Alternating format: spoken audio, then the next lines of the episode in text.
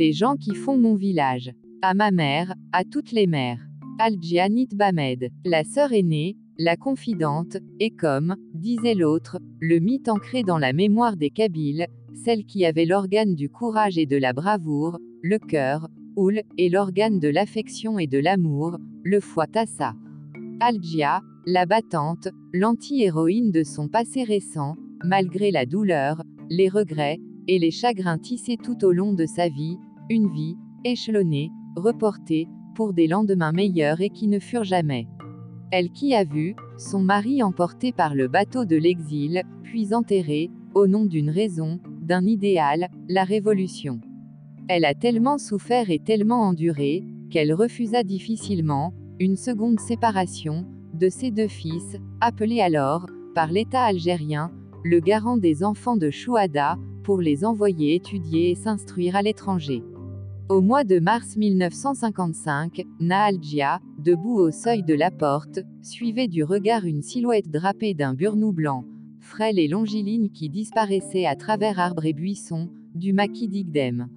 Algia, venait de donner des soins à l'un des chefs historiques de l'armée de libération nationale, le lion des montagnes, le colonel Amirouche. Blessé à l'épaule droite, à la suite d'un accrochage avec un groupe de parachutistes cantonnés au poste fixe d'Itafed où une bataille a eu lieu sur le versant nord de la montagne de Tila.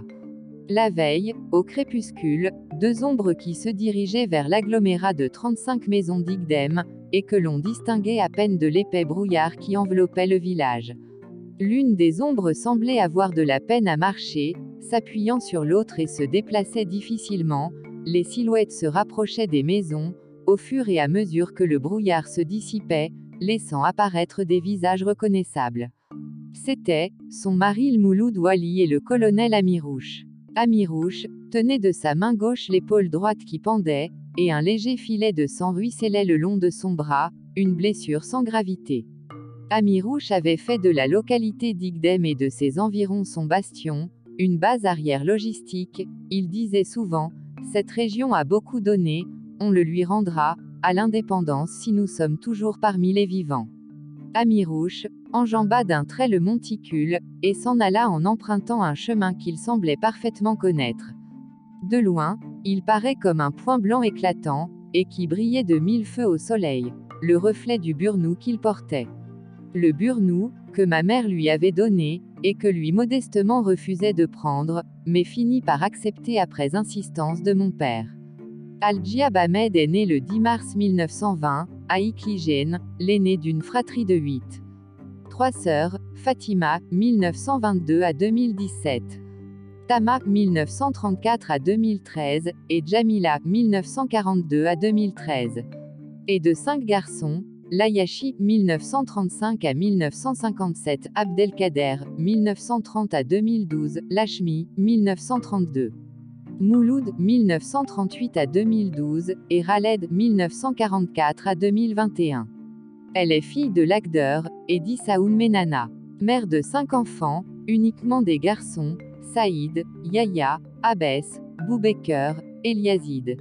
Et d'une fille morte en bas âge de l'épouse du Shahid Mouloud Wali, tombé au champ d'honneur en 1959. Belle-fille de Zenati Wardia, et de Saïd Wali. Mariée très jeune, en 1935, elle avait alors juste 15 ans. Elle n'a eu droit au bonheur, que durant les premières années de mariage, car elle avait commencé très tôt à s'occuper seule de sa petite famille. Son mari n'était presque jamais présent. Parti sous d'autres cieux à la recherche du travail, puis finit par incorporer l'armée de libération nationale jusqu'à sa mort. Pendant tout ce temps, elle prenait difficilement et patiemment soin de ses enfants avec courage, à l'image de toutes les veuves de Chouada. Son gagne-pain était le travail de la terre, et entre-temps elle parvenait à acquérir une machine à coudre, et s'initia doucement, mais sûrement à l'apprentissage des principes de la couture. Ainsi, elle confectionnait, des robes et des pantalons qu'elle vendait ou troquait contre d'autres biens, elle s'en sortait admirablement bien, en arrivant même à faire quelques économies. Car, le jour, où son mari était de retour de France pour des vacances, et par la même occasion, il décida de reconstruire leur maison. Une fois celle-ci achevée, il rassembla les maçons autour d'un repas, en guise de remerciement, mais en leur annonçant en même temps, son impossibilité de leur payer dans l'immédiat leur dû. Par conséquent, il leur demanda de patienter, le temps de retourner en France, pour rassembler l'argent nécessaire de la construction. Quelle fut sa surprise, lorsque le beau-père présent parmi les invités sort une liesse de billets, en expliquant que c'est le résultat des efforts de sa bru, en économisant chaque centime de son labeur. Le mari tout fier et heureux, de son épouse, paya les maçons, rubis sur ongle. Naalgia, elle, qui a vécu la période noire de 1939 à 1945 où la famine, le chômage et la misère semblaient résumer la condition sociale de la population algérienne. Colonisée par la France, une population surtout agricole, et de plus dans une période de guerre, de sécheresse et d'invasion de criquets. Les gens souffraient de la faim, certains ont dû se rabattre sur le caroube et le gland et quelques plantes sauvages comestibles comme seule nourriture. Une fois, au mois de Ramadan, tard dans la nuit, Naalgia, était assise dans la cour de la maison, désespérée et affligée par tant de morts, le grand dénuement et l'adversité.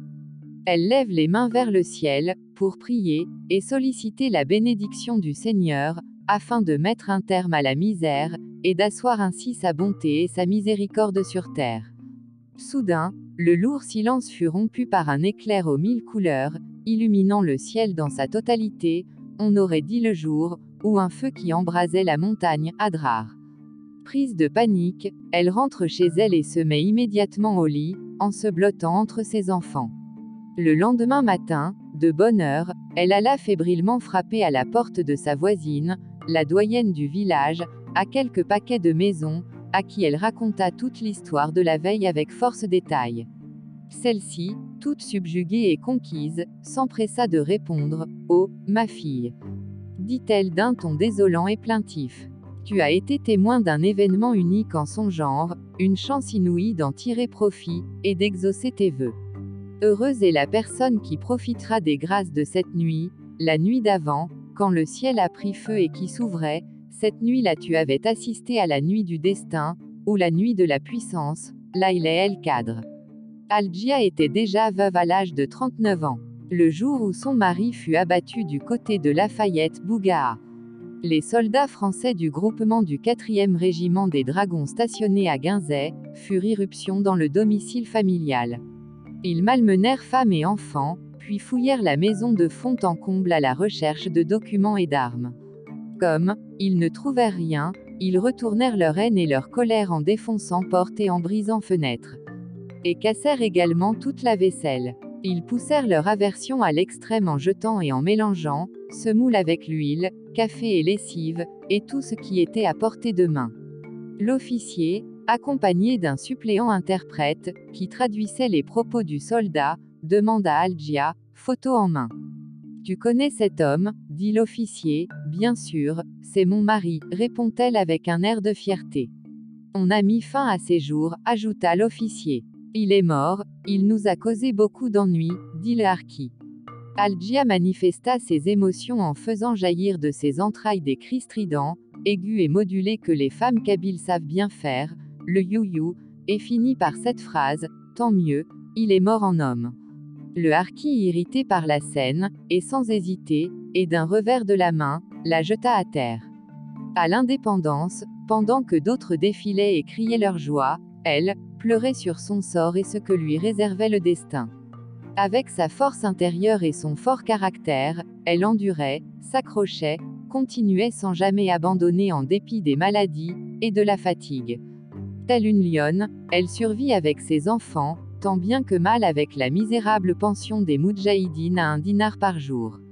Elle était le témoin de l'accident terrible de son fils cadet, victime de l'explosion d'une grenade destinée au père et qui n'a pas épargné le fils, lui causant un raccourcissement du membre inférieur droit après de longs mois d'hospitalisation juste, à l'aube du jour de la victoire en 1962.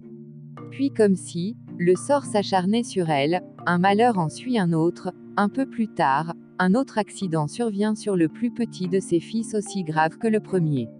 Là où va l'affligée, trouve funérailles.